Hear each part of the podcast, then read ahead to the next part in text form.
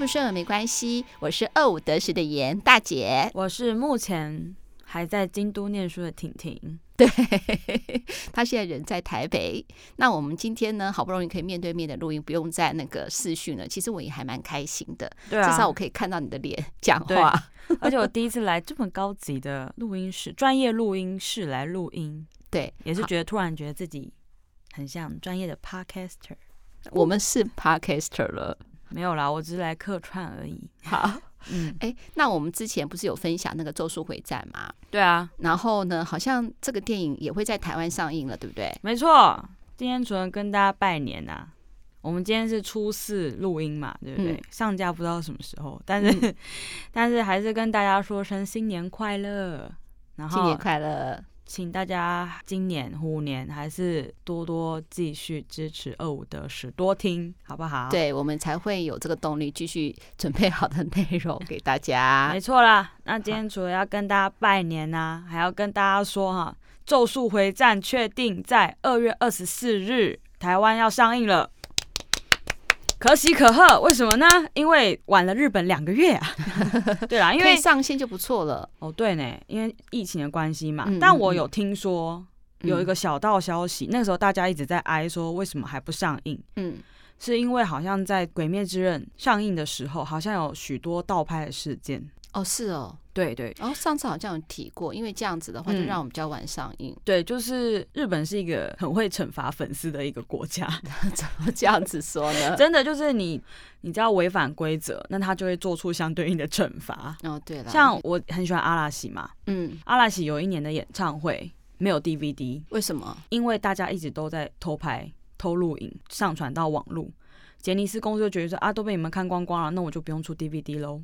啊，对，可是万一对那些守法的人就看不到了。对，所以大家就是好好 behave，好不好？欸、可是那 这样子是好的吗？这样不就是另外一种连坐法了吗？对啊，所以就是会有这种憾事发生，大家还是要奉公守法，好不好？该遵守的规则都要遵守啦。嗯、OK，嗯嗯，那十二月二十四呢，其实是一个蛮重要的日子，因为在剧场版里面啊，那个反派行动的日子其实就在十二月二十四号。嗯，对，所以刚刚好就是。呃，日本的话就是十二月二十四号，你就会看电影的时候很有既视感，嗯，啊，就是当天这样子。OK，那台湾就比较可惜啦，晚两个月上映，但是没有关系，不用太懊恼。为什么呢？嗯，因为蜘蛛人三，日本比台湾晚了三个礼拜，我真的快疯掉。因为咒术回战的剧场版其实就跟漫画咒术回战零。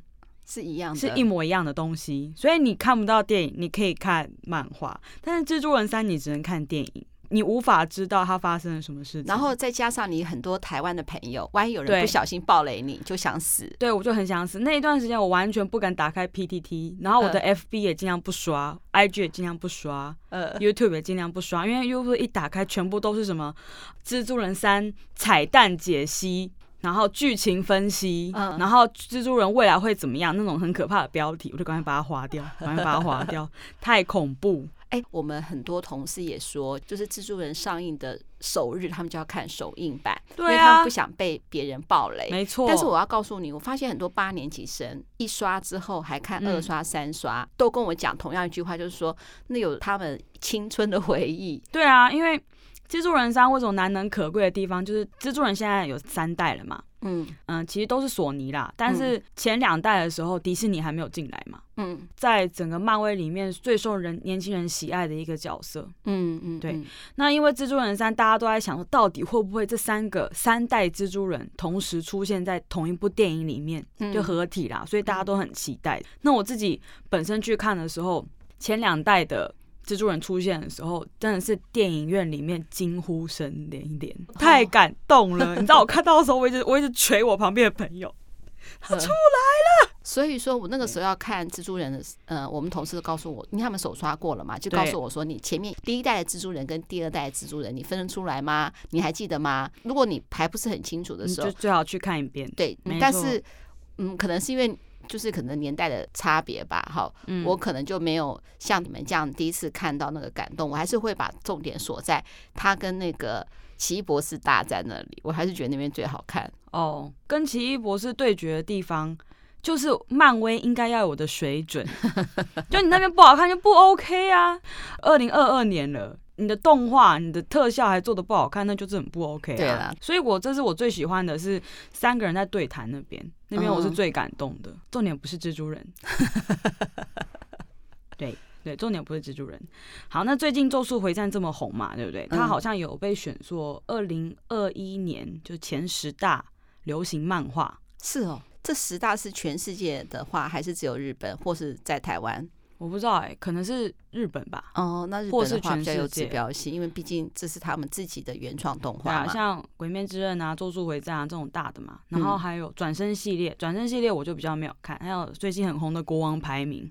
哦，哎，我好像有听过哎。对，《国王排名》呢，就是一个赚人热泪的一部动画啊，因为我很讨厌。也不是讨厌，就我不喜，我不太喜欢看感人的，因为我会一直哭，我就觉得很烦这样子。对，我们两个都是一样，就像我们过年的时候被爸爸叫我们看什么动物的迪士尼电影，我们就很生气。对，因为我们觉得那就是虐狗。没有啦，就是我可能对，尤其成人，嗯，好，我对于成人的那种，比如说亲情啊、爱情，只要是成人的那种感动故事，我基本上都会觉得。啊，就是为了感动而感动。我常常会被我朋友骂说，我真的死后会下地狱，就是一个没 血没泪的人。嗯，对，因为很多时候我们一起去看电影，他们都已经哭到不行，然后我都是完妆靓丽出电影院这样的。但是只要一碰到小朋友，嗯，或者是动物、宠物这种的，什么灵犬莱西、忠犬小八这种，我是不肯看的。对，只要一点点，我就会破防，我就会立刻。哭死，又扯远了，再拉回来。那其实《咒术回战》里面呢，有提到一些东西，都是以日本的文化元素作为原型的哦。嗯，就像我我们之前提到的日本的三大怨灵嘛，嗯，对不对？那这次要跟大家介绍的啊，肯定大家都很熟。你只要看过《咒术回战》，你都知道这个东西。嗯，对。如果你不记得，那我建议你真的是重看，因为你等于没有看。对，好，那就是两面宿儺。宿挪，一个人在一个南哦，不念贪哦，嗯、念挪。那乌哦挪二声挪。我确定这个发音是对的，因为我刚才在进录音室的时候，我们要录音的时候要取一个档名嘛，我就打了两面宿儺。没错，这个发音是对的，就出现这个字了。没错，所以不要再讲什么两面素贪，我还听到有人讲两面素男，简就就是放弃去思考那个字怎么念，你知道吗？OK，所以下次有人再跟你说说，你就可以纠正他了哈。嗯，那我自己因为两面素挪很拗口，嗯，所以我就直接叫他日文名了。嗯，怎么念？就是素挪念斯库纳。斯库纳，对斯库纳，对斯库纳。那两面宿儺呢，在《咒术回战》里面的设定被叫做诅咒之王。对，嗯嗯。那原本他是人类哦，但是因为他的咒力太过强大了，那所以他的身体啊，在漫画里是指他的手指嘛，嗯，好，就附着了非常强大的咒力，导致吸引其他的咒灵靠近。所以就变成说，它虽然它是手指，但已经有点像咒物一样的存在了哈。嗯，那当然，如果你能吸收它的手指啊，或是把这个手指占为己有，就变成一种法器的意思了，有点那种感觉哈。你就会，你就可以获得强大的咒力，让自己变得更强。那男主角就是虎杖悠仁嘛，嗯，OK，他可以吸收两面宿儺的手指，但那那他不会失去自我，嗯，而且他甚至还可以抑制两面宿儺的咒力。它就是一个很强大的容器，那个时候在漫画里面是这样写。对对对，那关于它为什么会是个容器，我觉得可能算是作者之后要铺的一个大梗啊，所以这我也没办法做预测。嗯、也因此呢，就被咒术高专的老师五条悟，嗯嗯，很帅哦，对，收留并培养这个虎杖悠仁哈，成为咒术师啊。没想说你当一个。容器也太可惜了嘛，对不对？嗯、那就干脆让你好好利用这个咒力啊，那也可以帮忙吸收两面宿儺剩下的手指，以免被坏人所利用嘛，对不对？他总共有十个手指，对对，他总共二十只手指，二十只。那咒术回战的故事就就此展开了哈。嗯，那先跟大家简单介绍一下两面宿儺的样子。嗯，它有四只眼睛，左右各两个哈，跟四个手臂，所以总共二十只手指。嗯，大家可能第一次看到二十这个数字的时候，可能会以为是手指头加脚趾头。嗯，它其实只有手指头。后来我想想也合理，你知道为什么吗？为什么？因为虎杖男主角他在吸收两面宿儺的手指的时候，不是吞进去吗？嗯，我个人觉得哈，吞脚趾的心理素质可能要比吞手指来的更强。对，手指合理，这个你也可以联想。对啊。呃，哎、欸，我之前在跟我学长讨论的时候，呃，因为我学长他看漫画的经历比我更多，他也会看比较小众的，我只能跟他讨论说啊，你喜欢谁呀？那种很肤浅的话题。然后我就有跟他说，我每次在看虎杖悠仁在吞那个手指的时候，我就觉得他会不会卡喉咙，因为那个手指头的那个指甲很长，你知道吗？然后很不舒服。好吧，反正当然不可能画得很。很仔细嘛，反正他就吞进去了。我觉得大家可以注意一下哈，就是虎杖悠仁呢，他在吸收两面宿儺的手指之后，他左右眼睛的下方会多出一条线。你说虎杖悠仁？对，我觉得这就符合两面宿儺四只眼睛的形象了。嗯，怎么说呢？因为那个两面宿儺不是会跑出来跟他讲话嘛？对，刚好就是他那条线会变成是那个眼睛啊，可以张开。哦，那条缝就可以张开变成眼睛了。嗯所以就我觉得还蛮符合两面宿傩四只眼睛的形象了。好，那跟大家讲完《咒术回战》里面的两面宿傩，那在日本现实事件中呢，两面宿傩又是怎么样的存在呢？对，我就想要知道两面宿傩它到底是怎么样，就像我们想要知道那个《火影忍者》那个九尾狐是怎么样出来的一样。嗯、哦，对，OK，那两面宿傩呢，在日本的文献记载中，其实它并不是什么妖怪，它是一个人类哦。嗯根据日本书记这个正史，算是正史，日本官方正史中的记载啊，两面宿傩是出现在大约西元二百五十七年到三百九十九年的一个盗贼，嗯，主要呢活动于飞陀国，飞是那个飞翔的飞，陀是一个马在一个单，嗯，祸不单行的单。国就是国家的国，嗯、那也就是相对于现在日本岐阜县北部的位置活动。那是一个国家哦，非陀国。对，那它虽然是人类，但是呢，它一个身体有两张脸，一个看前面，一个看后面，所以会有四只眼睛嘛，合理。然后呢，有四只手臂，地大无穷，好，左右各拿一把剑。他是真的人物，所以他是连体婴哦。有人有这样的推测过。那因为以前的人连体婴当然相对少嘛，以前人医术医疗知识不发达，就会觉得这是什么怪人那样子。嗯、他的形象就是他力大无穷哦，左右各拿一把剑，剩下两只手呢还可以同时用弓箭。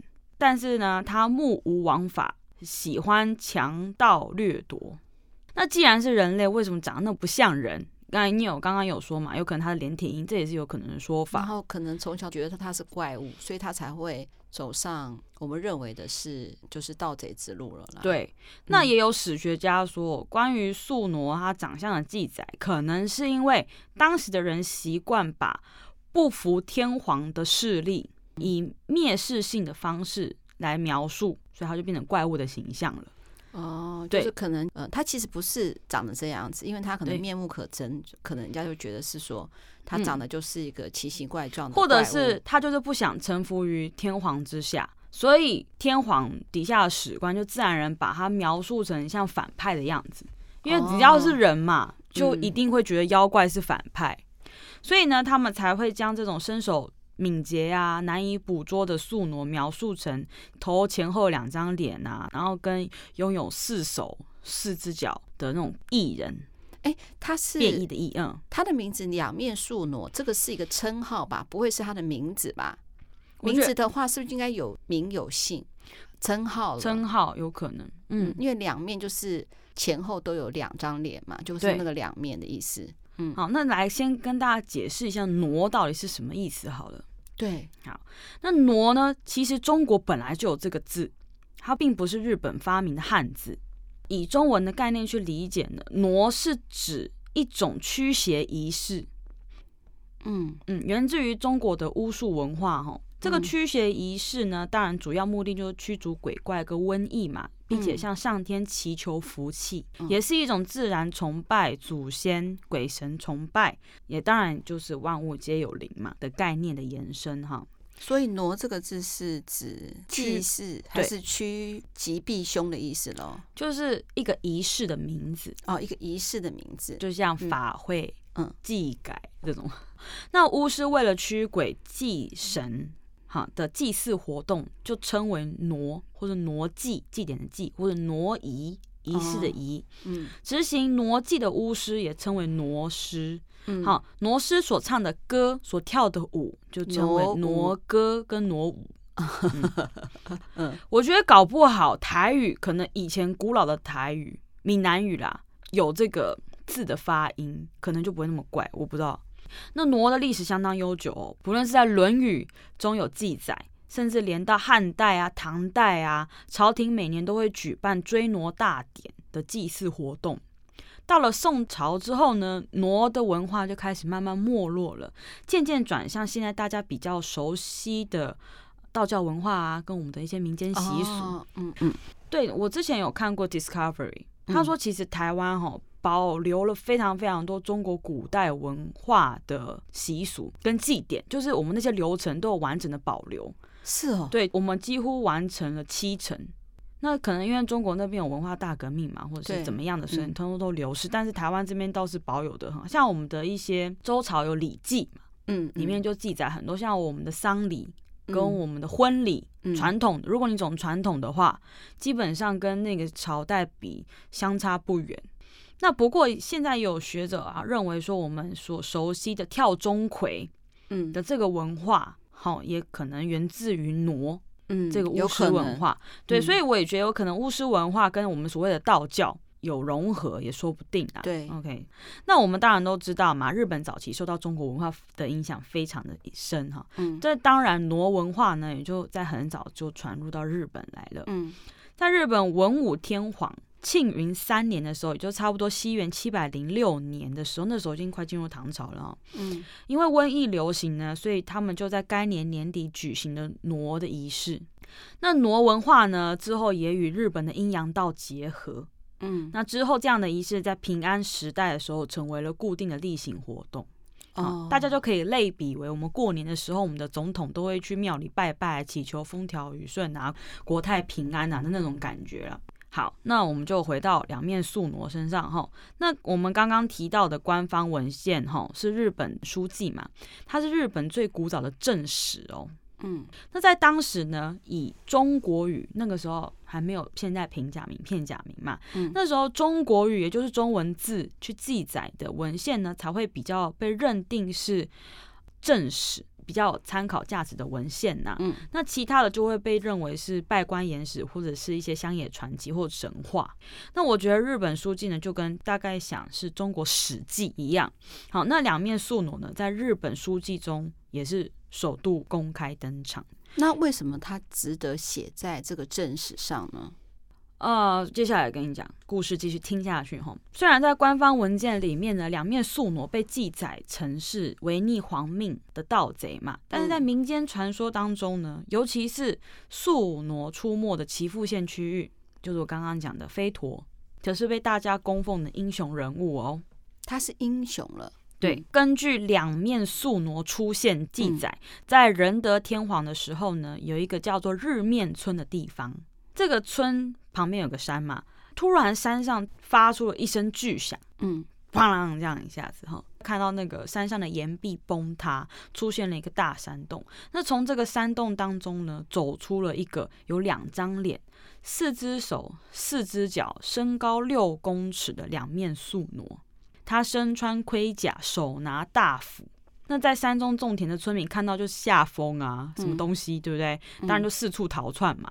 就在这个时候呢，两面宿农就向大家大喊说：“大家无需害怕哈，我是来现世守护佛法的。是哦，嗯，我是要被供奉的存在。你就想，如果类比成台湾现在民俗信仰，就是突然有一天你被托梦，被土地公托梦要盖庙的那种感觉哈。嗯、那你这样子说，我就要相信你吗？谁知道你是不是妖怪嘛？对不对？你长得跟大家那么不一样，有没有？嗯。”所以大部分的村民呢，就还是躲的躲，逃的逃啊。但是就有其中一位男子呢，他就停下脚步，并且向宿挪呢伏地跪拜。他就说：“我们相信你，我们也想要祭拜你。但是你身体这么大，六公尺，我们没有办法在家中就供奉你啊。”那两面宿挪一听呢，就觉得很有道理，所以他就结了一个印，好让自己的身体缩小，变成了十一面观音。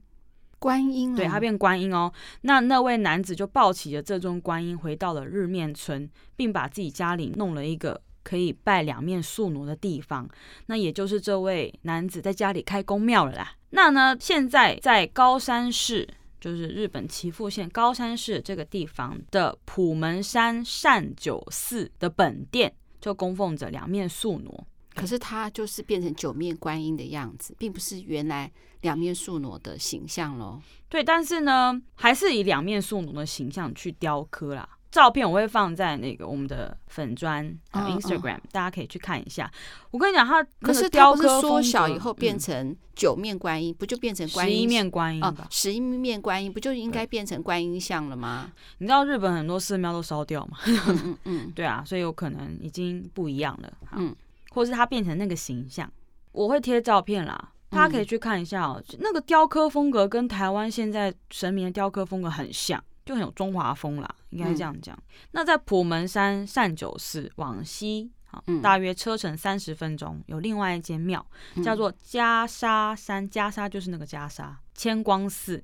根据这间寺庙的记载呢，两面宿挪为了宣扬佛法。嗯啊，在袈裟山的山顶挖出了《妙法莲华经》，又称《法华经》和袈裟，也因此呢，这座寺庙呢才被称作为袈裟山千光寺。嗯，这间千光寺呢，很多动漫迷好会去朝圣哦，因为这里也有供奉两面宿儺。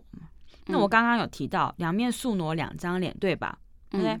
寺庙里供奉的两面宿傩长什么样子呢？一张脸的表情是慈眉善目，充满慈爱的微笑；另外一张脸呢，则是怒不可遏、很凶狠的表情。嗯，象征着他具有慈悲心的同时呢，也有战胜一切烦恼和诱惑的佛陀般的形象。嗯，而两面宿儺呢，也是在岐阜县地区重要的在地文化信仰哦。那这样看来呢，两面宿儺可以确定它不是妖怪嘛？我自己认为的妖怪呢，比较是属于道教跟阴阳道的体系。那在地方信仰中呢，我们可以在前面两个故事提到，都是寺庙，对不对？好，两面树呢跟佛教有着紧密的关系哦，对吧？很佛教嘛，又是观音，又是佛法嘛，对不对？所以呢，我觉得我在看资料的时候，就觉得，哎，好像有点解答我在看《咒术回战》的时候的一个违和感。我一直觉得哈，我都一直认为咒术师哈，《咒术回战》里面咒术师应该就是阴阳师的一种变形。对，没有错。我那时候一直只觉得就是阴阳师了。对，那因为他们咒术师里面，他们也会结界术啊，嗯，然后用那个会用那个杖嘛。嗯嗯，然后也有式神嘛，对不对？嗯、那这些都是阴阳师的招牌招数啊。嗯，但是在《咒术回战》里面，大家这次去看电影的时候，可以特别看一下，或是你在看动画的时候，也可以再特别注意一次哦。咒术高专的建筑里面，很明显就是佛寺的样子，画着有够像清水寺，超级像清水寺。嗯，然后还有走进咒术高专有一个长长的通道。嗯，那个通道画的有够像京都的奥之宫，大家可以先找这两个建筑的照片哈。清水寺跟奥之宫，嗯，那你之前有说过，呃，寺庙跟神社最大不一样，所以这个都不是神社，这都是寺庙嘛，对不对？奥之宫是神社，但是那个清水寺，因为它是写寺，就是佛教，就是、所以那时候我就觉得，哎、欸，奥之宫合理嘛，嗯，阴阳道的东西。那佛寺就佛教的东西啊，那大家可以先去找这两个建筑物的照片哈，你去看《咒术回战》剧场版的时候，就你可以懂我在讲什么，真的很像。所以我每次都觉得作者在偷画京都的寺庙，然后硬要说这在东京。那《咒术回战》里剧场版里面还会出现京都车站的有多巴西，有多巴西就是有点像灿棍山西啊，就是卖很多，大家去的时候都会画。有讲到对，然后跟花见小路。京都就是会有花魁，会有艺妓在走的花见小路，大家进电影院的时候可以感受一下哈。那既然两面没出国了嘛，看看动画电影也可以弥补一下我们不能出国的那个遗憾。对啊，他画的很像，因为我不是住在京都嘛，然后他们有一段打斗是打在京都，打出来的时候我说哦，他的 有多巴西前面打哎，对，就蛮有既视感的。然后，那既然两面宿儺代表的形象比较佛教嘛，所以咒术高专哦画成佛教寺庙的样子似乎也挺合理。不过这都是我的猜测啦，搞不好作者就是想要这样子混搭也说不定。而且这样形象听下来哦，我也觉得两面宿儺啊，其实跟佛教的一个，我不知道你们有没有听过不动明王。不动明王听没有听过啊？你没有听过不动明王？不动明王的不动，就是指说他的慈悲心坚固，而且无可撼动。嗯，在遇到任何困难的时候，都能迎刃而解嘛。而且不动明王的雕像也都是那种怒像。哦，他们好像在佛的雕刻里面有一种类比较怒佛，有就是这种感觉，嗯，嗯，怒佛。那这种愤怒的表情啊，也可以让那些邪魔歪道啊害怕害怕而进而远离嘛。嗯，所以我觉得这跟两面宿儺雕像的两张脸的表情的这种设定有点类似。嗯，但我自己的推测啦。那看完了袈裟三千光寺哦，让我们继续往南走哦。到了一个飞陀一宫水无神社，嗯，神社呢所代表的神山叫做位山，位是位置的位，嗯，那这座山呢也流传着跟两面宿傩有关的传说，嗯，相传呐、啊，这个在这个神社的官网就只有提到一两句啦，没有没有详细提太多，就是说两面宿傩呢曾经乘坐的天船来到位山这样的一个传说，那来到这里，我不知道是住下来还是怎么样。但是蔚山在日本好像就是一个很有灵气的一个地方，嗯，就是会有很多宗教的神秘色彩这样的感觉。那另外呢，在江户时代呢，有一位被派到飞陀这个地方当刺史的人，哈，他整理了当地的民间故事，嗯、著作了叫《非洲志》。非洲飞就是飞陀的飞啊，嗯，嗯里面就有写到哦，蔚山上有一个叫做七挪的妖怪。那宿挪奉天皇的命令将七挪给除掉，所以宿挪的挪呢，就是那个七挪的那个挪，嗯，所以这又是另外一种版本的。所以其实我们可以看到，两面宿挪呢，在各地都有各地的传说，嗯，那一下又是违背皇命，一下又是奉天皇的命令去讨伐妖怪嘛，但是都是斩妖除魔的形象。跟作为就对，对，没错。嗯、那以上呢，我这边讲的都是在岐阜县飞陀一带比较北部的地方。嗯、那岐阜县还有另外一个地方叫美浓，就是高雄美浓那个美浓。当然嘛，因为我们殖民母国是日本嘛，所以一定会有类似的东西。嗯，那美浓这个地方呢，哈，也有宿农的故事哦。嗯，那在仁德天皇的时候啊，飞陀国有一个叫做两面宿儺的豪族。就是他就是一个地方势力了，嗯，那天皇得知之后，就对这个人非常有兴趣啊，就叫他来京都给天皇见个面聊个天这样子。他、嗯啊、以前古代统治者都很任性嘛，叫你来就来，叫你走就走，不管你多远，你就是给我来就对了。嗯好，那这里呢，就想要跟大家额外岔个话题，以前京都呢，啊，是以唐朝的洛阳城。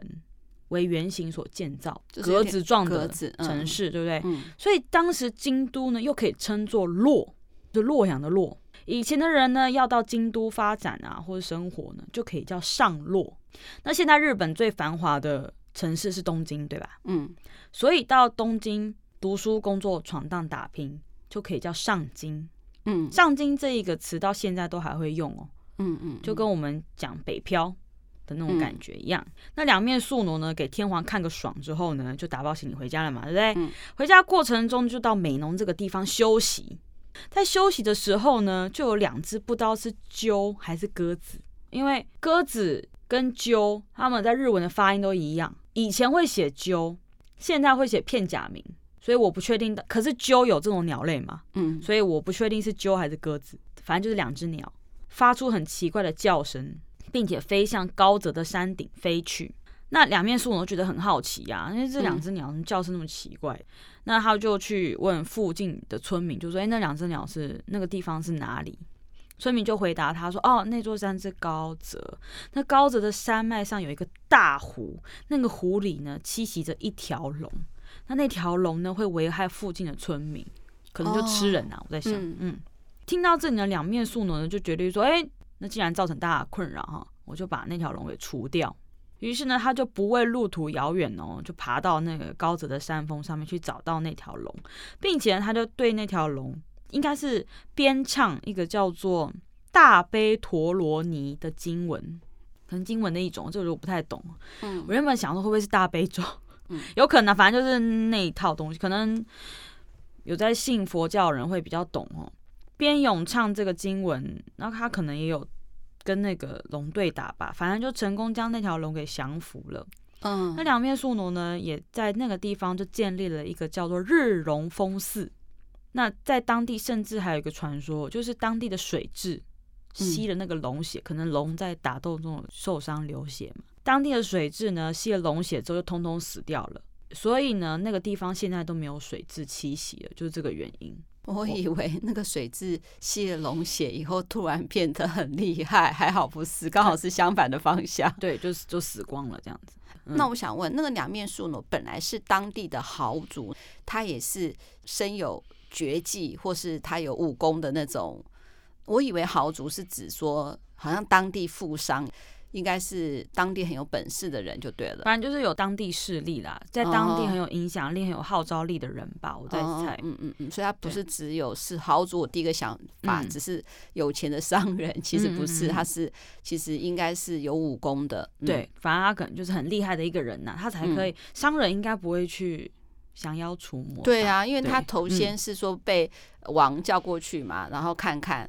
然后就是叫他走之后，他才呃回到自己的故乡，才呃就是降魔除妖了这些地方嘛，对不对？没有，他只是在那边稍作休息而已。他顺便的回他家的途中嘛，对不对？对，这就是我找到有关两面宿傩在日本岐阜县的民间故事啊。那跟日本官方证实的日本书记提到的形象，可说是天差地远嘛，对不对？嗯。那在故事之前，我就刚刚有刚刚跟你讲过。人会把不服从天皇的势力描绘成妖怪的形象，对吧？全世界古今中外都一样。对，没错。嗯、那你就想嘛，两面宿儺是在飞陀国，嗯，那当时日本尚未统一嘛，啊，我自己就是一国啊，啊，我干嘛一定要听你的？我有我的国王啊，嗯，我干嘛要臣服于天皇之下呢？对不对？嗯、那日本书纪呢，它是于西元七百二十年间完成的，相当于当时中国的唐朝。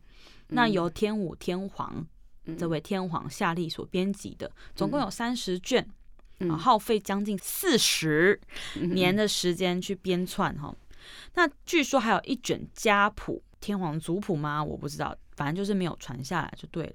据说啦，嗯嗯。那编制日本书记的目的呢，主要是想要向当时非常强大的中国展现日本也是一个以天皇为中心的中央集权国家。但讲到这里的时候，有时候我就会觉得，就会反思一下我以前学到的历史嘛，对不对？嗯，有时候我会觉得，不知道现在历史课本内容长怎么样，有没有改或者什么的。但是我以前学到的历史啊，会让我觉得日本就是中国的藩属国，甘愿当小弟，这样有这种感觉，对不对？嗯，我不知道现在怎么样，但是我在长大之后看过很多的文章啊，我现在会看日文了嘛，对不对？有时候也会从日本人写的日本历史去看嘛，嗯。嗯我觉得哈，日本的确是一直想要向强国学习新东西的国家哦，就像钱塘史一样嘛，那学成之后带回国家嘛，啊，带回国家他们当然要变强，对啊，壮大变强嘛，对不对？没有要一直当小弟啊。我曾经有看过一篇文章提到，哈，其实日本派去中国做外交的人，嗯，他们也会称自己的天皇是国家领导人，也就是说，我国家的。皇帝跟你中国皇帝地位是相同的，我们都是一国之主。嗯，是中国的官员自我感觉良好，觉得别人对自己低声下气，或是可能他这样写皇帝才会爽吧？我不知道，可是我们也看了很多韩剧。我每次看一些韩剧的古装剧嘛，哈，嗯，嗯，嗯，在清朝的那个，就把他们当做就是蜀国的感觉，其实很可怜。就是从中国派来的使臣都是收回、强压他们的，甚至要立的君主或是立皇子，都必须要经过清廷的同意啊。对，其实中国是站在压榨别人的角度去看，他们还自己写，就是说，哦，别人甘愿来。叫我们大哥，我觉得其实都是不太好的。而且像，其实，在三国时期，日本就跟中国有所接触。像那时候，日本还是比较，当然中国发展的比较早嘛，这是确定的事情。那个时候，三国时代，日本还是属于比较部落联盟的时候。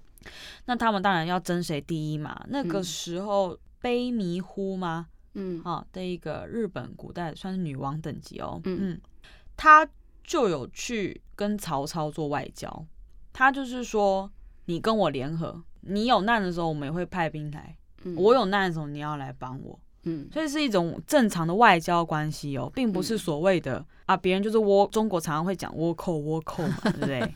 对，所以其实都是中国的史官们比较自我感觉良好一点哈。对，对我应该是说全球都是这样子的嘛。嗯对了，就大国强国跟弱国，或大国跟小国，其实现在也是一样啊，也没有什么改变啊。没错啦，对对，所以我们也可以看得出来啊，日本一直以来都有向强国学习的这个习惯嘛，所以我觉得也不难理解说他们后来明治维新会这么成功。对，那天皇想要编辑一本史书嘛，他当然也有想要统一日本的决心，对不对？嗯、拉拢地方势力不成的话，就是讨伐你嘛，嗯，对吧？那离京都这么远的飞陀地区，为什么特地要派兵来攻打呢？对不对？好，那是因为飞陀地区山林环绕，所以自古以来飞陀的木工技术就声名远播啊。当时日本笃信佛教嘛，全天皇也信佛教，嗯、超多天皇出家的。那很多寺庙佛像需要建造嘛，天皇当然想要找最好的啊。的木工集团来盖嘛，嗯、对不对？嗯、那与其花那么多钱请别的国家的人，倒不如让他臣服于自己。嗯，我花钱进门工作啊，你就要缴税给我啊，我变相省钱，嗯，对不对？而且也有可能搞不好直接就下令，然后就不收钱了。对啊，也有可能。嗯，那这种动机不纯的事情，当然不能让老百姓知道啊。对啊，所以呢，在官方资料里面，当然就要把好形象的两面宿儺变成反派嘛，大家当然都希望自己的立场站在正派嘛。对，对，啊，嗯，好，那这以上就是两面宿儺的故事啦，希望大家喜欢。我觉得好听哎、欸，嗯，而且我喜欢你最后的分享，嗯，就是看历史的角度，我觉得这个好。对啊。突然觉得不只是两面宿儺的这个故事而已，我就觉得说一个事情你可以从各个角度去看。嗯，那以后我们不管看新闻，或是看古代历史，或是现代的一些发生的事情，都可以用不同的角度去想一想。我觉得这个还蛮有意思的，我觉得很好哎、欸。耶，嗯，但是我还是永远都讨厌就是发生疫情这个事情，不管大家对哦对啊对这件事情的解读怎么样啊，大家各自有各自的看法，那我有我的想法嘛，哈。那我觉得最糟糕的就是我们现在大家都不能出国了，只能够待在台湾这个地方。大家都说日本就是我们的后花园，就是三不五时都要去玩一下啊什么的。对啊，现在都不能去了。对啊。那这个我们讲完两面树挪的故事的时候，我还跟婷婷讲说，我们这期节目不可以只有分享故事而已。嗯，既然你是从京都回来台湾嘛，嗯，然后分享的事情就不可以只有故事而已，所以还要告诉我们十二月是不是你去了熊本嘛？对不对？对啊，就是日本放年假的时候嘛。好，那我们要去了熊本有什么好玩的？熊本就是熊本熊的地方，嗯，对，就是真的。我那时候一到熊本的时候，真的全部东西都是熊本熊，所有东西都是熊本熊，椅子上面的椅套也是熊本熊，然后他们有一个市区有一个很大的 mall。嗯，很大的商场，那个商场上面有个超大熊本熊的头，然后他们车站里面也有熊本熊，嗯，就是很多熊本熊。那其实熊本也算乡下地区啦，嗯，它在九州这个地方，在福冈的旁边，比福冈在南边一点。熊本主要看的就是熊本城跟阿苏火山，嗯，就是很大的火山哦。现在都有在持续的在有火山活动当中，这样子。哦，它也是个活火山，对，它是个活火山，嗯、所以其实基本上大家就想要看火山啊，火山口啊，很漂亮啊，嗯，然后那个火山旁边有一个大草原，叫草千里，顾名思义就是很大片的千里很大片的草原这样子，还可以骑马，然后我们就兴高采烈的去，然后就那天有点阴天，嗯，但是想说还好吧。反正火山那么大，对不对？你是怎么过去的？你从京都是搭火车还是？我搭新干线。新干线搭火车会死。对，火车会死的意思是什么？就是你可能要过夜哦，那就浪费一天。所以我搭新干线。那因为我们有那个学生的旅游方案，不是旅游方案。就学生的优惠吧，就跟高铁高铁票也有学生优惠嘛，就学生票啦，它就可以打折，所以我们就买了坐去熊本县的新干线的票，嗯、所以很快一下要过去了。到了之后是晚上，因为我早上要做实验，呜呜呜，所以到了到了，所以你是中午出发的吗？我下午出发的，晚上到，晚上九点十点才到吧？嗯，对。下午几点出发呢？下午嗯、呃，大概五点多的车，哦，去到那边也九点了，就四个小时。嗯，那你就可以想，从台北到高雄搭高铁乘以四。哎、嗯，你本来这个熊本之旅是安排几天几夜？我算安排三天三夜，因为我第一天、就是、第一天等于不算嘛。对对对。所以一般来说的话，其实三天两夜也是可以的。可以可以，因为我们要去的地方坐车都要很久，所以一天一个行程差不多。那你第一天的话，就等于是说，大家从京都搭新干线到了熊本嘛？对，所以就晚上九点，所以第一天就不算了。那第二天一大早你去哪里玩了呢？第二天我就去那个阿苏火山。哦，刚才讲的阿苏火山。阿苏火山。那天是阴天，嗯，然后我们就想说还好吧，反正你只要拍到就够壮观啦，在后续自己调色就好了。即使是阴天，我可以把它调的一个太阳天就对了。对啊，就把那个颜色调饱和度啊，调亮一点啊什么，嗯嗯、反正就是想要看到，因为台湾没有这种大型活火山嘛，嗯，对不对？早上七早八要起床，然后就坐车，坐车当然我一直睡了。坐游览车还是坐很坐很多，有坐。特快车，然后再转巴士，哦，嗯，就是一路一直颠啊颠啊颠啊。路好认吗？如果说是就按照 Google 这样子转几个车站就可以了吗？如果我们以后要去自助行是可以的吗？可以，而且基本上呢，你就可以跟着路上的人去一起做，因为大家应该就同一个目标，就是阿苏火山。对，然后去到上面之后，好不容易终于到了。嗯，然后那时候已经有点下雨，因为山上的气候当然是比较多变嘛。嗯，你去的时候人很多吗？有很多人都要去阿苏火山吗？我不知道人算不算多，但是反正我们大家在车上的人都是要去阿苏火山。嗯，那比如说一台车有坐满吗？或者有排队吗？这就可以判断人群多或少。没有，没有，没有，都没有，没有。就是说人还算 OK，就没有很多。OK，嗯，而且火山那么大，其实基本上不怕群聚啊。对。反正不可能像垦丁国家公园那样啦。然后去之后很冷，然后风很大，欸、很冷，又下雨，嗯、没有关系，我们就会然后努力的撑到。嗯，结果终于到的那个地方，他们会有一个像，我突然忘记中文怎么讲，怎么办？没关系，你用日文也可以好了。案内所就是旅游中心的那种地方，嗯，询问中心的地方，嗯、就一去。他要说，因为我们想要问下一班车什么时候来，嗯、啊，我们可能在中间的时间可以买个，就是欧米亚给啊或什么东西的，嗯，就他要说，哦，火山全面禁止开放，全面禁止，你连靠近都不能靠近，也就是说那个旅游中心就是终点。然后什么？所有步道都不能走？为什么？我说为什么？为什么？为什么？他说因为前阵子才刚爆发过，所以他封锁线全部拉起来，就是会怕危险。天呐，就是火山开始活动了，你就不能去，就啊，什么都看不到。然后我说好好，那没有火山没有关系，算了，这个这个火山几百年爆发一次，我们就衰刚好遇到，那就算了。那可以看旁边的大草原，对，我们想要去看大草原，对不对？嗯，就那天起大雾，就是我觉得是你车子开雾灯都照不到什么东西那种雾，真的是全白，就是很像。白墙一样，呃，完全看不到东西，呃，伸手不见五指了，真的是看连路都看不清楚哦，嗯嗯嗯，就像是那个演唱会干冰狂打的那种，嗯，烟狂喷的那种感觉。然后我想说，那我们今天来花那么多车钱，就只是看雾吗？然后就真的很气。或是到游客中心，这是干什么？对不对？对。然后我们想说，好，那我们就意思意思去一下火山博物馆好了。然后里面的东西都是一九九几年的，呃，对，根本就没有再继续更新。然后就，哦、然后算了，反正就是看。然后我们还看了一个影片，然后那个影片老到就是那个字是带个文字艺术师做的，对。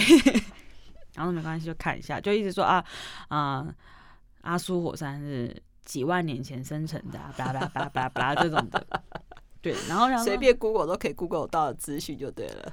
对，你直接打 YouTube 查那个 Vlog 好了，反正就是非常的难过，然后气气，然后没办法，就是衰嘛，你也不能，你你怪天吗？你也不能怎么样。我说好吧，我们就回去，我们就回去市区好了。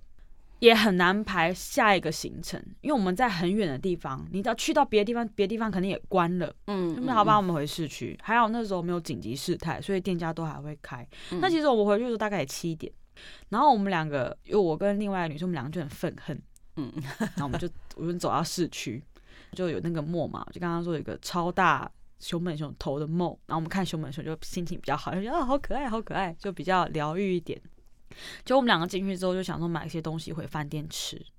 我们两个就那边逛啊逛啊逛啊逛啊逛，哎，那边还有一家还蛮好喝的，在日本算是好喝的珍珠奶茶店。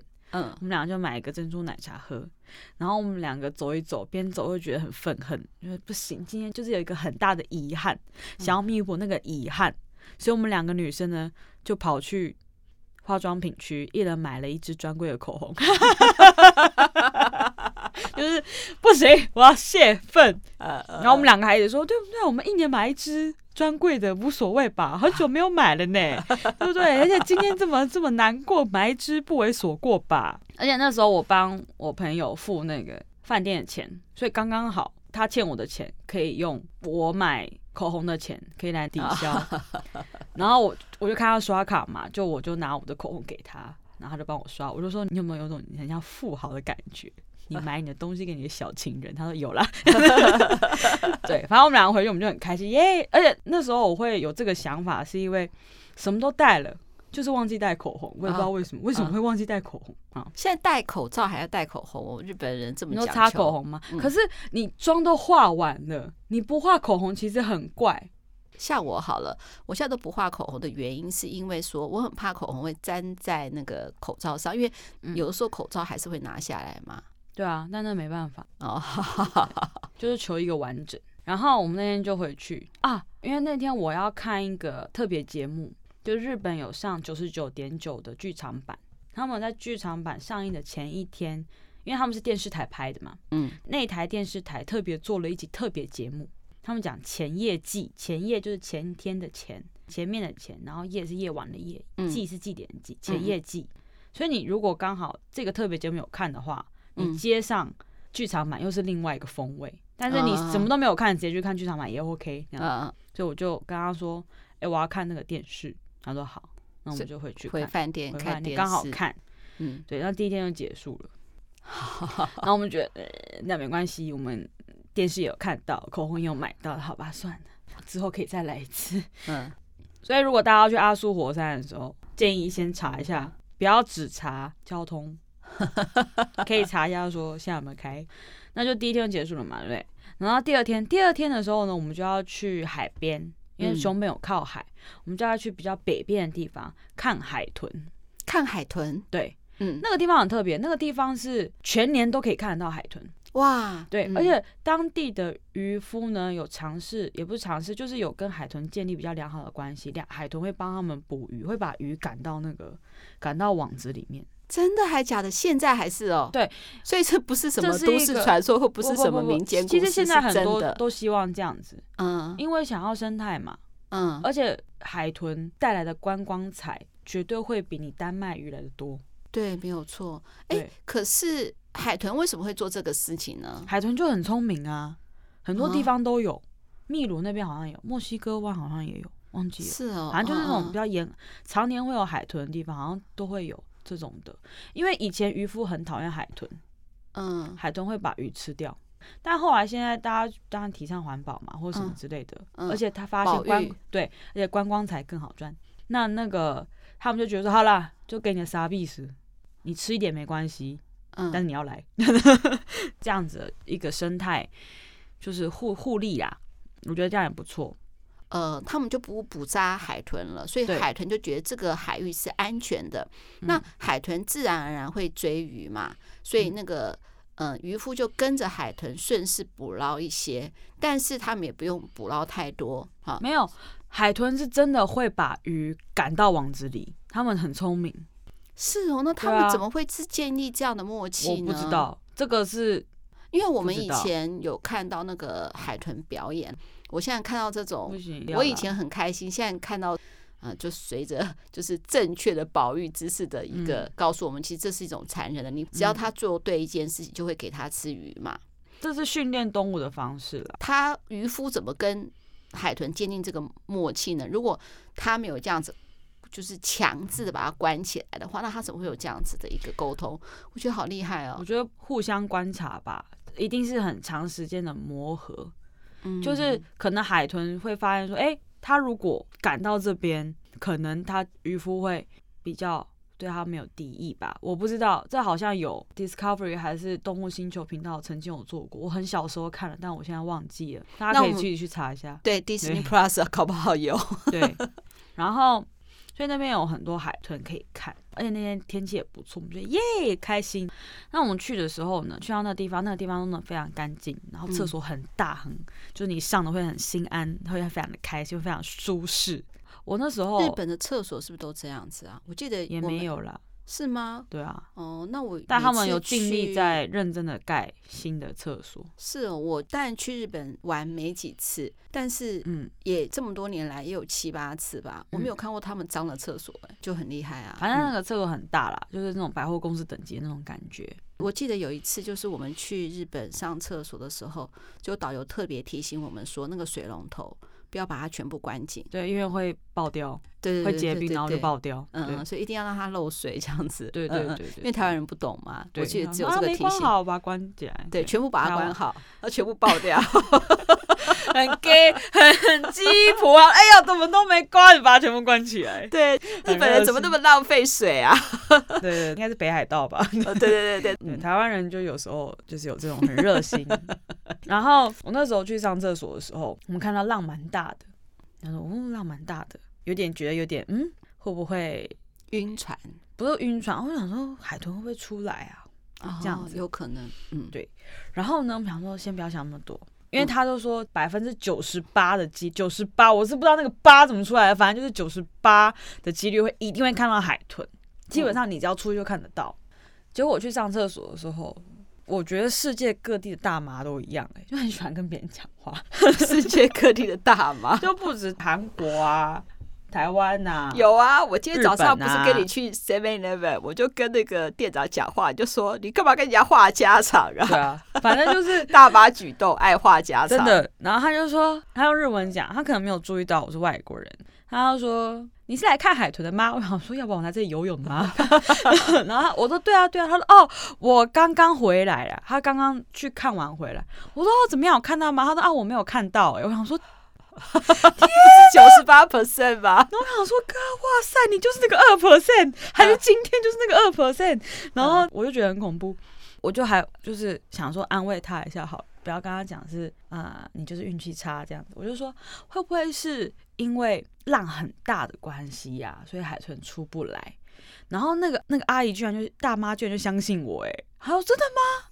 浪很大的时候海豚不会出来啊？我说我不知道，我不确定，我只是猜测而已，不要相信我。然后他就说啊，那如果你有看到的话，你要跟我讲啊。我想说，我回来我哪知道你在哪？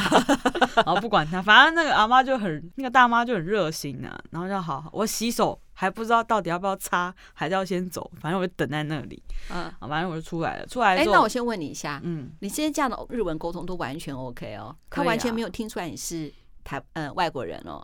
我不知道哎、欸，而且可是可能我也觉得他就算认出我是台湾人，他也不可能讲英文呐、啊。呃，对啊，所以他可能就顺势讲吧。嗯、但因为我可能只是嗯啊哦而已，所以也没有什么国外国内之分。有啊，你刚才说因为浪很大。海豚没有出来，哦啊、那就要用日文讲了，不可能是 N R O 的吧？对，对，反正就是过了。我就跟我朋友讲，我朋友说哈，他没看到。我说对啊，很恐怖哎，怎么办？然后说好吧，反正我们就没有看到。自来之则安之了。对，没错，没有看到啊，我们就当坐船好了，嗯嗯看看海嘛，对不对？我们是海的子民啊，我们是台湾人嘛，岛、嗯、国啊，对不对？嗯、我们是海的子民，除了南投以外，我们是海的子民嘛，对不对？然后我们就出发了。出发的时候，那个浪真的很大。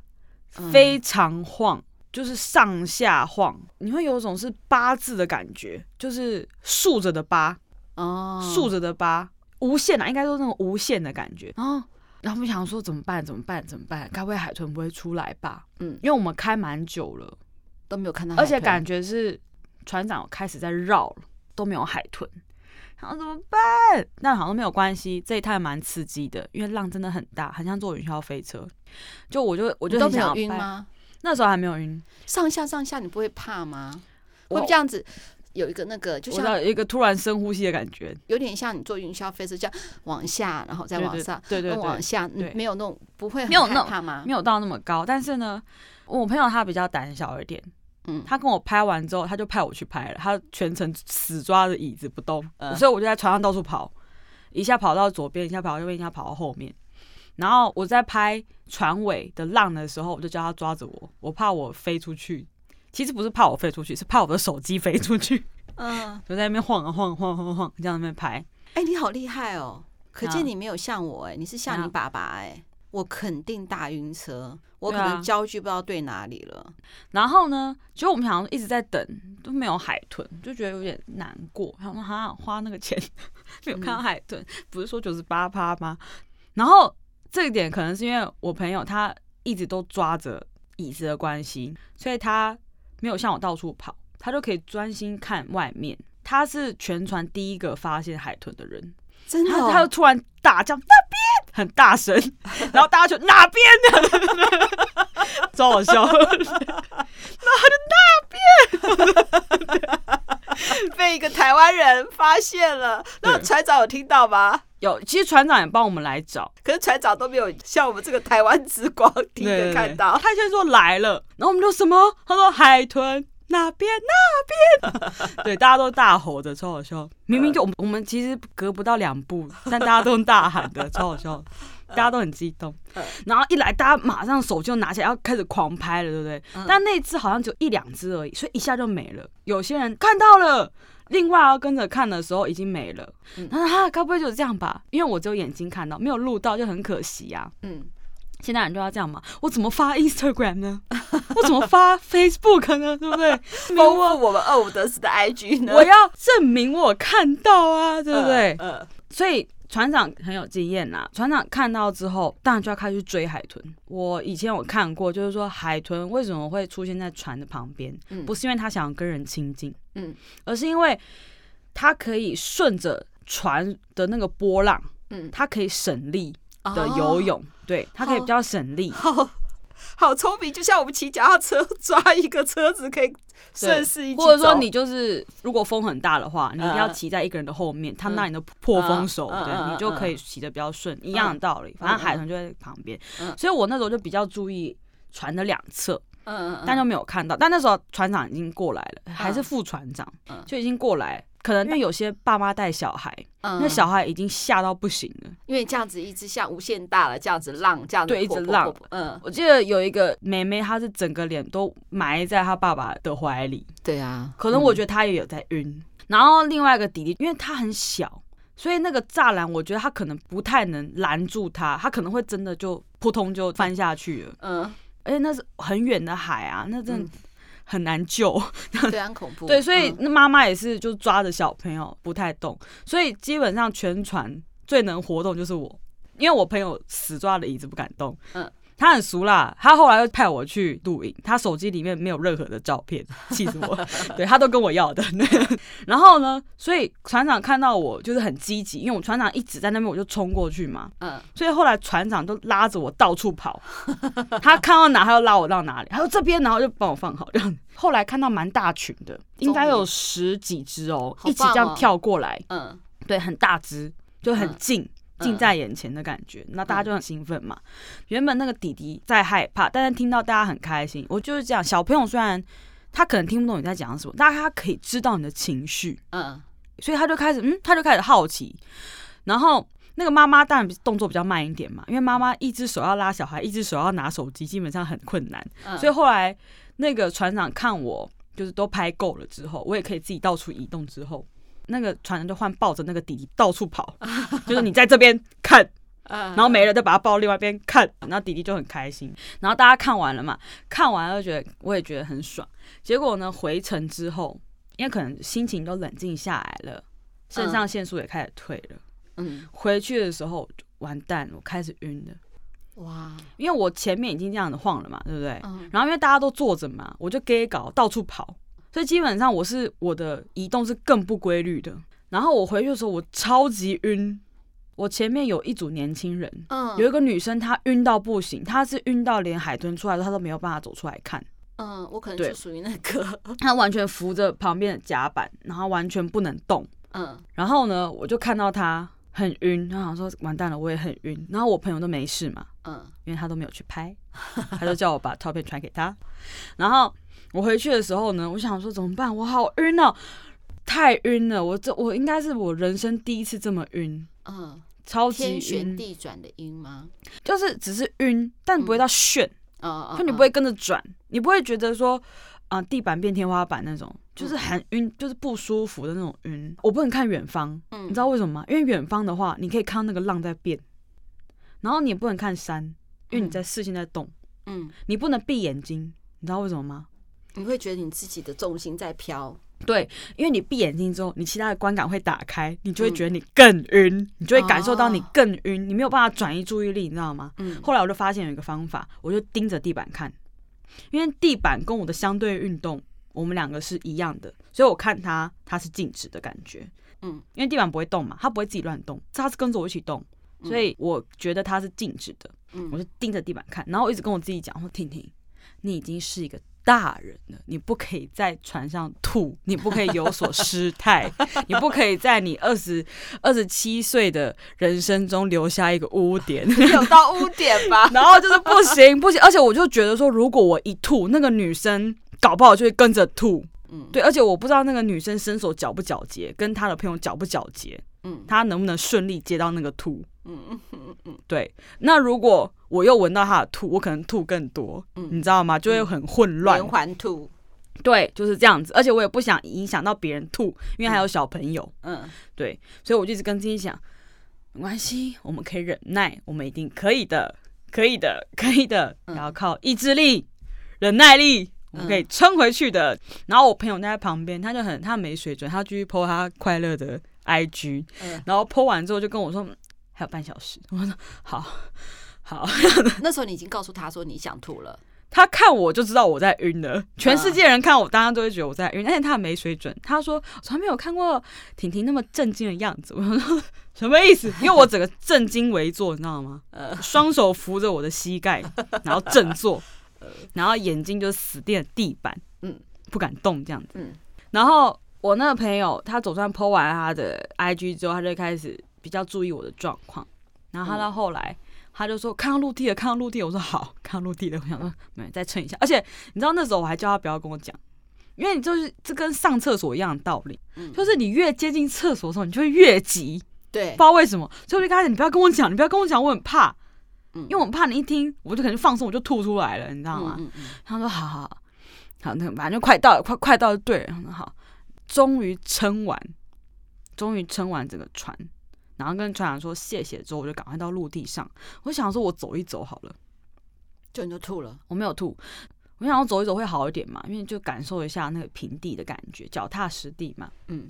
然后我就，我们就原本就想说，哎，那我们沿着公车线往回走啊，遇到公车就搭，嗯，这样子顺便走一走，嗯，不要那么晕。对。好，我们就答应之后呢，我们就觉得说，哎，这样 OK，我们就往回走。大概走不到五十公尺吧，我就跟他说不行不行不行，我要回去。他说怎么了？我说我要找一个我可以立刻冲进厕所的地方，嗯、因为我就觉得我要我一直要吐不吐的感觉太晕了。嗯、然后说好没关系，反正要来公车还很久，我们就坐在原地好了啊，因为那边有个接待所的地方就有厕所了。刚刚讲那个豪华大厕所，嗯，而且吐的会很安心，嗯，你可以趴在那边吐也没关系的感觉。我就坐在那边。然后呢，想尽办法要止晕止吐嘛。然后他也叫我按一些穴位，嗯、然后大概等了快三四十分钟才比较好吧。哦，非常久。嗯，然后好不容易好了，然后去搭公车，就完成。是真的好了吗？真的真的好了，真的好了。嗯，就可以吃点东西，这样子。嗯，喝点水。对，然后而且那时候我们很庆幸，我们原本想说要不要先吃一点东西，真的是庆幸自己空腹哎、欸。要不然真的直接吐出来，嗯，真的会直接吐出来。那因为那天行程就是这样子嘛，因为我们大部分大概花三个小时在通车哦，哦，超级久的，嗯。然后回去饭店之后，我们也就洗澡睡觉嘛，对不对？嗯、睡觉的时候，我觉得真的很不可思议，大概晚上十一二点喽，我我们大概我晕的时候差不多三点吧，晚上十二点眼睛闭下来躺在床上的时候，我觉得我仿佛还在那个海上，嗯，会晃，怎么又开始晃？然后就余震，余 晃，对，怎么又开始晃？然后我想说。我要先坐起来，这样子，然后让自己精疲力尽之后再睡觉。那你朋友有吗？他也有同样的状况吗？他也有，他只是没有我那么严重，就是他是属于可以活动的。哦，那我是已经要尽我全力在压制那个晕跟忍耐那个吐的感觉。嗯嗯，这就是我们第二天的行程。但是看到海豚很多只就很开心。对，然后我有拍到很棒的影片。然后第三天当然就要去熊本城嘛。嗯，那不知道大家记不记得，大概前几年的时候有发生过熊本大地震，对，就把当时的熊本城给震垮了。那他们现在就是当然要有所募资嘛，那、嗯、当然要重盖。那其实就有点可惜，嗯、因为你就可以看到原本是木头的地方，开始就会有以前没有水泥嘛，嗯，所以他们的石墙、石城都是一块一块石头，一个一个拼，有点像乐高一样拼接上去的，嗯，它没有任何粘着剂，它都拼的刚刚好。嗯，可是这一阵呢，当然要重盖嘛，啊，重盖就很可惜，就开始有水泥了。嗯，没办法。对，但是没办法，因为当然水泥也会更坚固嘛。嗯，谁知道之后会不会更大地震？嗯，对不对？那当然就变得是很现代化，就会有新旧城的感觉了。对，就内部就会开始做重新装修。当然内部除了啊，就是介绍这个城的历史啊，嗯，然后当然还有一个是捐赠者嘛的名字嘛，嗯，然后也盖电梯，因为想说想要让更多。小朋友啊，或是老年人啊，因为想它是一个城，所以它的楼梯一定不会友善到哪里去。嗯，因为别人攻上来的时候，你你还让你的敌人很好爬吗？对啊，那个楼梯都很陡很高，或者是他会故意设计的一高一低，嗯，就是让你觉得说怎么还没到的那种感觉，就让你很难爬嘛。嗯，不小心还会摔跤这种。对。这就当然不适合全年龄的游客嘛，所以他们就是设计了更多、更比较符合人体工学的楼梯，就现代化了啦。我然后我们去熊本城那天天气非常好，嗯，所以拍起照来很漂亮。熊本城很大很雄伟啊，非常漂亮啊。好，熊本城是日本三大城之一，就是非常的赞啊。然后它也是我们之前有讲过新选组的故事嘛，对不对？对，就是日本。明治维新、明治时代的时候，那熊本城算是新政府。那时候还有在地势力要反新政府嘛？嗯，那新政府就靠着坚守熊本城。嗯，熊本城是一个非常棒的城吼，他易守难攻啊，终于打赢了最后一场仗，然后才终于正式的明治维新，是一个很不错啊，当地历史也不错啦，可以推荐大家去观光之余，也就是。知道一下对方的历史就对了。嗯、对对对，里面就有类似博物馆的地方，都做的非常的好，非常现代。就是你也不用怕热或冷。那你在京都这么久的话，也去了很多地方玩了嘛？哈，那就你排名来说的话，嗯、熊本城这个地方可以排第几名呢？你个人觉得？你说要玩哦，看你怎么玩呢？就观光的话，就是如果你喜欢逛街，那当然不能去熊本。嗯嗯，那如果你喜欢观光的话，你喜欢寺庙的话，当然还是最推荐京都啦。哦，京都第一，嗯，然后熊本就变成第二喽。对，哦，对啊，但是我自己最喜欢的还是冲绳。哦，冲绳，但是冲绳不是在我京都的时候去的，因为疫情的关系嘛，基本上冲绳很不希望其他县市的人过去。对，因为他们比较医疗没有那么充足嘛。你有去过那个冲绳的水族馆吧？有，里面有三只还两只金沙，嗯，很大只，有一只过世了，什么时候过世的？去年啊？为什么？就老了，好吧，对，嗯，就很可惜，嗯，最大的那只拜拜了。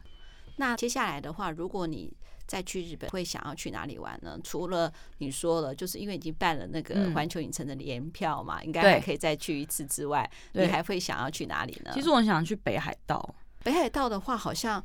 四五月那时候有薰衣草，是不是？嗯，不止赏雪，还可以看薰衣草。嗯、我记得、啊、也可以看樱花，樱花最早的地方就是北海道。嗯，好。嗯。那如果你去了北海道的话，再分享给我们的真爱喽。好，那节目的最后，虽然你讲了很多，但是我还是想要你呼吁一下，尤其是我们今天来录音室的路上，你不是说为什么其他节目的好像留言互动比较多，我们还是六百多位嘛？嗯、我希望我们能够就 Apple Podcast 留言再多一点，或者是说我们的来信，我已经很久没有收到来信了。那婷婷再帮我们呼吁一下吧，拜托拜托。好，那我们有 Facebook。Instagram，搜寻二五得十就可以找到我们哦。对，然后还有希望大家可以多多在 Apple Podcast 下面留言，嗯，不止评分，嗯，不止评分也要留言哦。还有 Google Podcast 也可以留言嘛，对不对？嗯，反正各个地方可以留言的，就是留下你们的心得感想啊，或者是你们想听到什么议题啊，或者是你觉得我们这次讲的内容哪里不足啊，或什么的都可以。提出来跟我们指教哦。那当然还有很重要的，大家如果有什么内心的烦恼啊，都可以写信寄给二五得十。对，大姐跟二姐都会为你解惑哦。嗯，不敢说解惑啦，我们总是说我们是站在你这里的，然后也一起为你集气。然后最后还是希望我们的真爱们多多推荐我们的节目给其他的朋友，让更多的人加入我们这个二五得十的大家庭。好，最后二五得十顺不顺耳没关系，拜拜，拜拜。你教我讲的怎么样？我觉得你讲的非常的好。哎，好累啊！